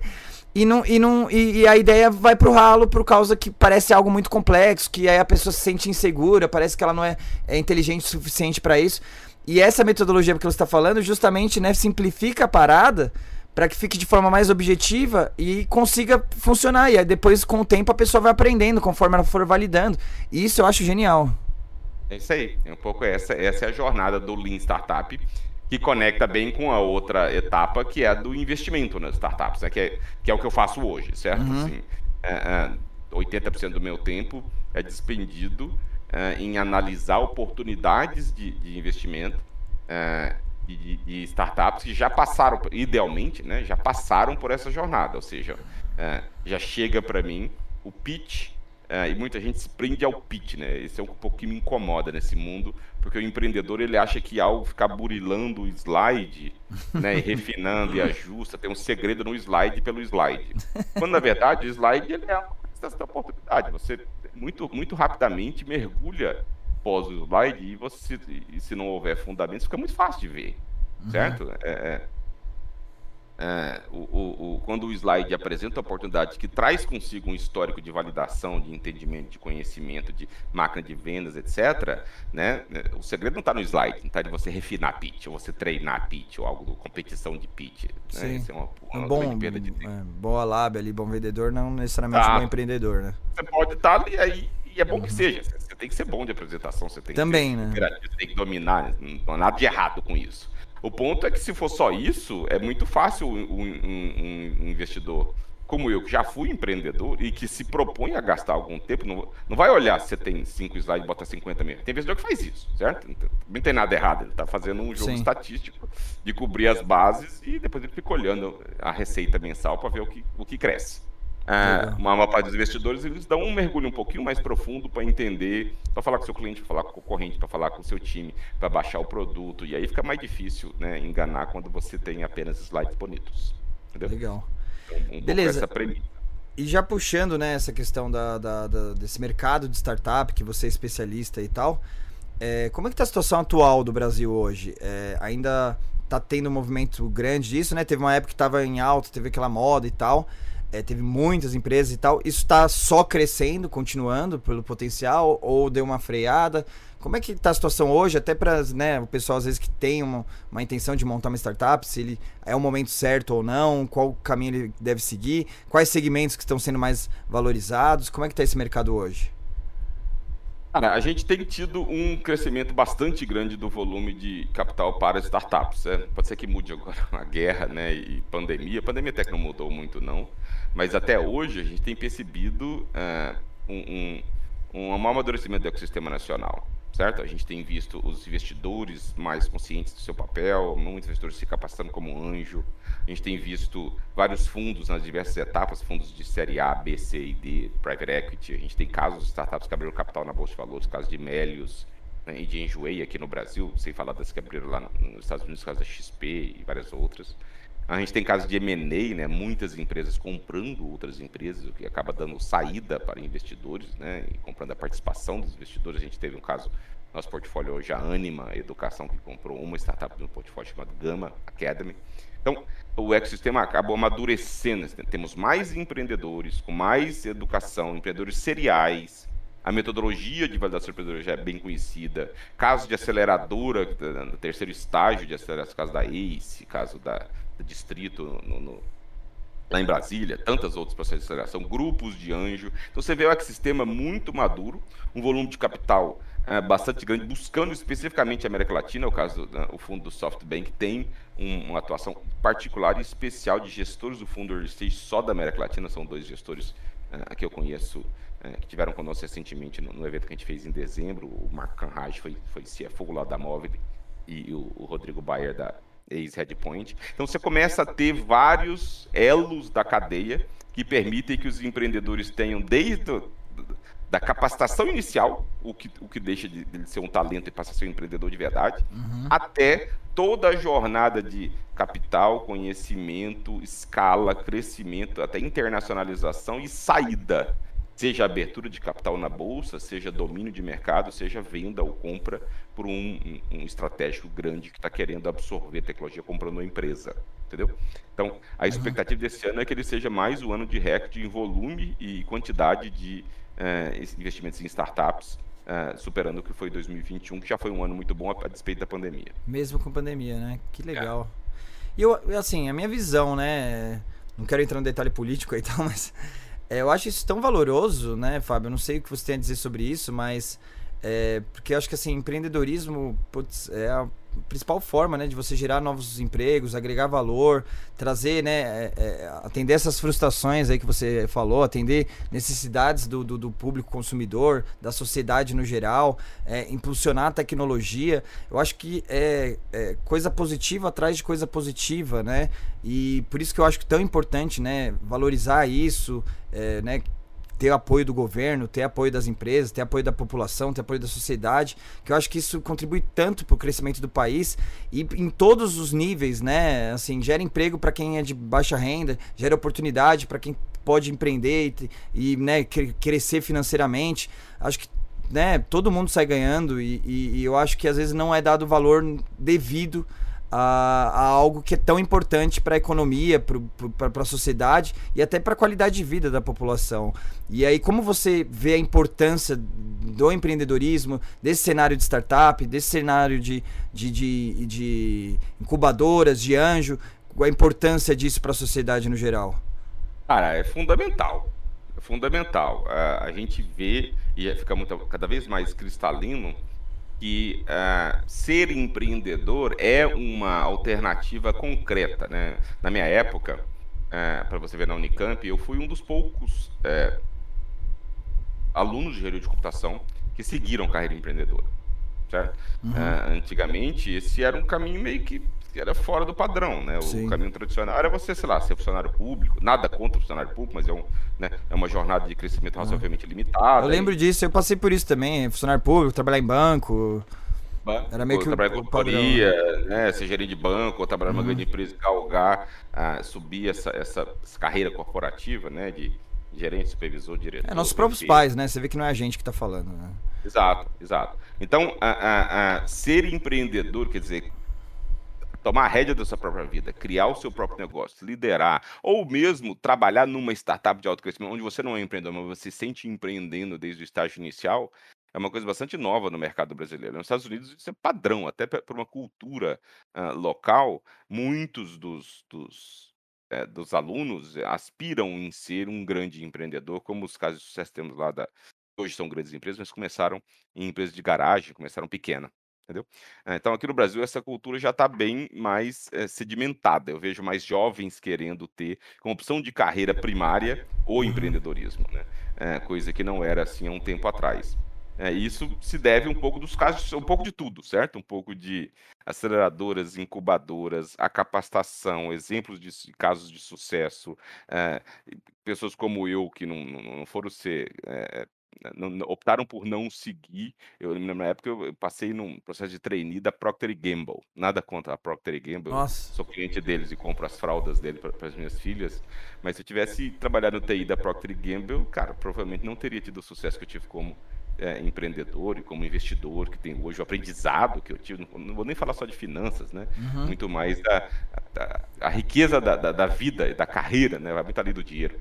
É, e, não, não, teria tido, tido essa experiência. Então, até hoje agradeço o fato de ter tido uh, o chutzpah, né? a, a, a, a coragem, o, o culhão de escolher uma carreira empreendedora, de aprender, de falhar, de chorar, de, de, de, de sofrer, mas ao mesmo tempo de, de, conhecer gente interessante, de fazer coisa nova, de inspirar novos talentos, né? A gente tem um, um monte de gente passou pela móvel, hoje são grandes amigos e, e estão espalhados no mercado e é edificante você ver gente que era um estagiário, ele era um, alguém muito jovem que cresceu junto com a gente, hoje é um líder numa grande empresa, é um grande amigo, está tá gerando empregos também. Então, esse, esse, processo de capitalismo na prática, aplicado à criação de grandes negócios, geração de empregos, geração de impostos, né? esse, esse crescimento Sim. gera um volume de impostos absurdo, é o que faz o desenvolvimento de um país em última instância.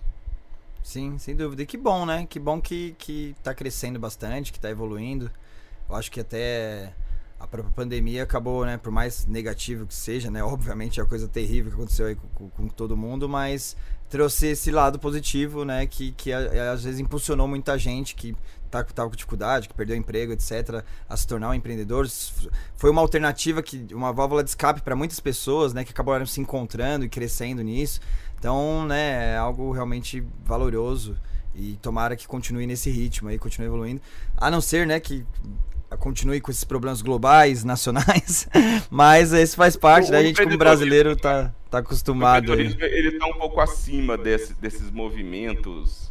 É, que o empreendedorismo é um movimento tectônico de, de, de médio e longo prazo, certo? Uhum. É, a gente viu, cara, o, o, o, nível da Selic, da taxa de juros, a, a cotação do dólar, são blips de, de na linha do tempo, quando o empreendedorismo ele tá, é uma jornada de 8 a 10 anos, uhum. certo?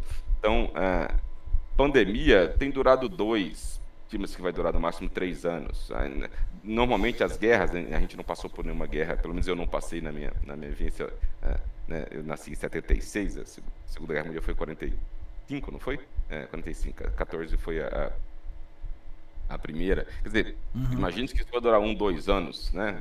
Agora tem, tem, tem armas nucleares e pode Espero ser que dure que não, poucos né? dias. Espero que não. Sei que dure poucos dias. Mas enfim, o empreendedorismo está no, no, horizonte de mais longo prazo, onde pequenos movimentos de bolsa, dólar, até movimentos políticos, certo? Acho que faz é, parte, né? Adaptação e tal, né? Ele, ainda mais no Brasil, certo? Você, isso, o cara já está já tá com couro grosso, certo? Acho que por isso que, que empreendedor brasileiro é bom, né? Porque já, é, já tá acostumado aguenta... a dar o jeito e apanha tanto e... Navega burocracia, tributação e... e que não e, difere cara... muito quando se torna empreendedor, é, né? Tá é, acostumado a apanhar ali e, continuar em frente. empreendedor em essência já tem coisa muito maior, você tem que ter cliente, ideia, concorrente, quer dizer... É, normalmente os, os, os, elefantes que você tem que caçar como empreendedor são tão grandes que esses desafios de curto prazo um pouco. É, entra, né? Às vezes passa sai, batido. Sai na urina. Né? Sai na urina. Beleza. Fábio, pô, obrigado, obrigado pela aula, obrigado pela consultoria grátis, grátis, hein? Não vem, vem mandar fatura depois não. Obrigado pelo apoio, acho que tenho, né, certeza que todo mundo que assistiu aí gostou bastante, pessoal que vai assistir depois a gente lá no YouTube. Obrigado mesmo, nossa, é, foi valorosíssima a sua conversa, esse bate-papo. É, e aí eu queria só para finalizar que você desse uma, a gente sempre finaliza dessa forma. Eu queria que você desse um último recado. É, aí para todos os perfis, tá, Fábio? Né? Porque a gente conversou de diversas fases da sua vida, diversos pontos ali de, de, de auxílio, desde o cara que às vezes está começando, desde o cara que quer empreender, desde o cara que já está na empresa, já é empreendedor, desde o cara que quer, que já, já é empresário, quer investir em startups, né? Tem todos esses ciclos aí que você participou, que você deu dicas para todos, para todo mundo. Eu queria que você é, dentro de, da sua trajetória de vida, da sua, da sua carreira, é, qual a principal dica, principal é, o, o, conselho que você daria para você quando você tinha, sei lá, seus é, 17 anos? Mas qual o principal é, conselho que você quer passar pro, pro, pro pessoal que está assistindo a gente? para realmente crescer profissionalmente, atingir o sucesso profissional e, e, evoluir, qual resumindo, qual que seria a principal dica que entraria para todos esses cenários? Você me pegou, cara. Eu acho que a principal dica que eu, que eu daria é é o investimento, melhor investimento que eu poderia ter feito e acabei fazendo, fazendo MBA, mas fiz um pouco tarde, era esse esse investimento na capacitação. Acho que eu vejo que o, empreendedor brasileiro ele tenta muito indo, saindo, fazendo quando na verdade existe hoje um volume de conhecimento, seja em livros, cursos, videoaulas, uhum. é, é estudos de caso, ah, e ele se capacita pouco, entendeu? Uhum. Ah, muito do que eu falei aqui, por exemplo, já é amplamente existente, certo? Eu Sim. vejo a quantidade de empreendedor que, que eu vejo, que eu conheço, que eu falo, que eu apresento é enorme. A quantidade de empreendedor que já conhece e parou para estudar a metodologia de startup é ínfima entendeu? Então, a, a, a dica que eu dou é procure se aprofundar mais em questões que são estruturais, são fundamentais. Para de, de, de tentar se capacitar é, é, em, em, coisas superficiais. Certo? Vale você se informar e estar a par. Uhum. Para isso, o Instagram é ótimo, as mídias sociais é ótimo, um podcast é ótimo, mas nenhuma dessas mídias que são efêmeras por natureza são superficiais. Né? Você não espera capacitar o empreendedor apenas com um, um né, Curso 40 Instagram. de papo no podcast, ou no Sim. Instagram, ou no Stories. Uh, então, pro, procure se informar, se antenar, ser sensibilizado, mas aí mergulhe, domine, entendeu? Uh, compre o livro, faça o curso até o final. É, né, a gente vê a, a, a perda de quem que se inscreve num curso online, quem chega até o final, é, é, um negócio, a mortandade é um negócio monstruoso, entendeu? Então, a minha principal dica seria procure entender as melhores práticas, discipline-se, capacite-se e aplique-se. Aprenda a aprender na Unicamp, a melhor coisa que eu fiz foi aprender a aprender. Inclusive, saber o que eu não precisava aprender. Inclusive, saber em quem colar que era melhor do que eu. Colar no sentido de se aproximar, não, não colar na prova. Entendeu? Não, não que eu não tenha colado algumas vezes. Mas esse tipo de, de, de discernimento para saber nunca? o que eu preciso dominar, aprender, o que eu preciso delegar, o que eu preciso delargar, o que eu preciso colar em alguém que é expert e que eu preciso dominar. E o processo de empreendedorismo, você precisa aprender a ser empreendedor. Né? É, é um músculo que você pode levar para toda a sua vida, em múltiplas jornadas de empreendedores ou mesmo no intra, em empreender dentro de um negócio existente. Meu, show de bola.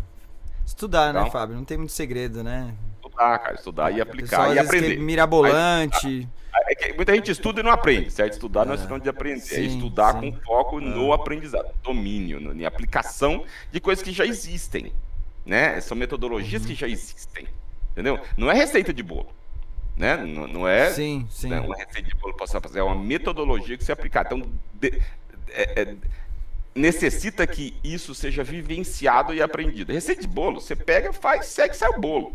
Sim. Podia ser o robô fazendo a mesma coisa. o empreendedorismo é a aplicação de uma metodologia, melhores práticas, à sua ideia, realidade particular. Entendeu? Não dá para robotizar isso. Mas você precisa dominar a metodologia, porque senão é sair fazendo. Senão é sair fazendo PPT. Senão é sair fazendo app. Entendeu? O fato de você ter um, um PowerPoint e um app não faz de você um empreendedor. Você pode ter uma ideia ali que é furada, ou, ou que você não testou, que não validou, que ninguém vai investir. Aí começam as dores. Que legal. Não, show de bola, Fábio. Pô, dica de ouro aí. Fechou com chave de ouro, então, meu, Fábio, brigadão mais uma vez por ter participado do podcast. Foi uma honra ter batido esse papo contigo. Aí eu só vou te pedir, só fica um pouquinho aí, eu vou dar um tchau pro pessoal. Só queria bater um, um último, dar um último tchau para você aí depois dos bastidores, tá bom? Enquanto eu me despeço da galera aqui. Obrigado, viu, Fábio? Dá um tchau aí pro pessoal. Ah, desculpa, dá um tchau pro pessoal aí, fala suas redes sociais, que o que você achar que for interessante aí, que o pessoal quiser conversar com você. Maravilha. Olha, pra, pra Uh, o, curso que, que, eu dei na Unicamp está sendo gravado, vai ser divulgado em breve. Quem tiver interesse pode me contatar individualmente. Aí o meu Instagram é @fabiopovaoficial, @fabiopovaoficial. Será um prazer ter, conectar com todos vocês. E o Smart Money, o site de Smart Money para os empreendedores que querem enviar o seu material para levantar a rodada conosco é www.smartmoney, tudo junto, smartmoney.ventures. .ventures.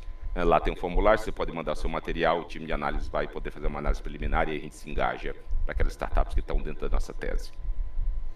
Show de bola, Fábio. Obrigado, viu? Foi uma honra. Valeu. Até mais. abração. Então é isso, pessoal. Espero que vocês tenham gostado. É, putz, eu adorei. É, obrigado que acompanhou o podcast até agora. É, meu, tô até.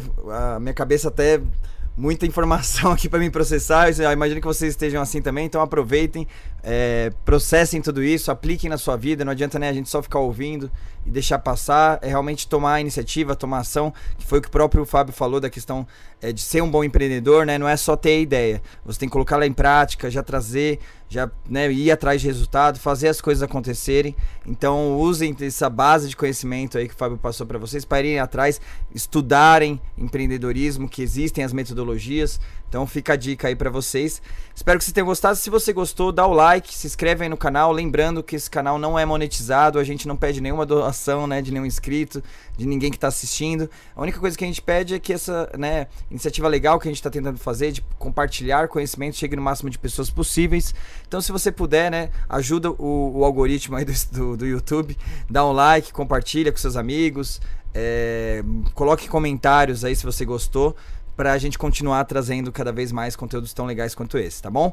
Obrigado a todos. Então a gente se fala aí na próxima sexta-feira, no próximo Atena Podcast. Até mais, um abraço.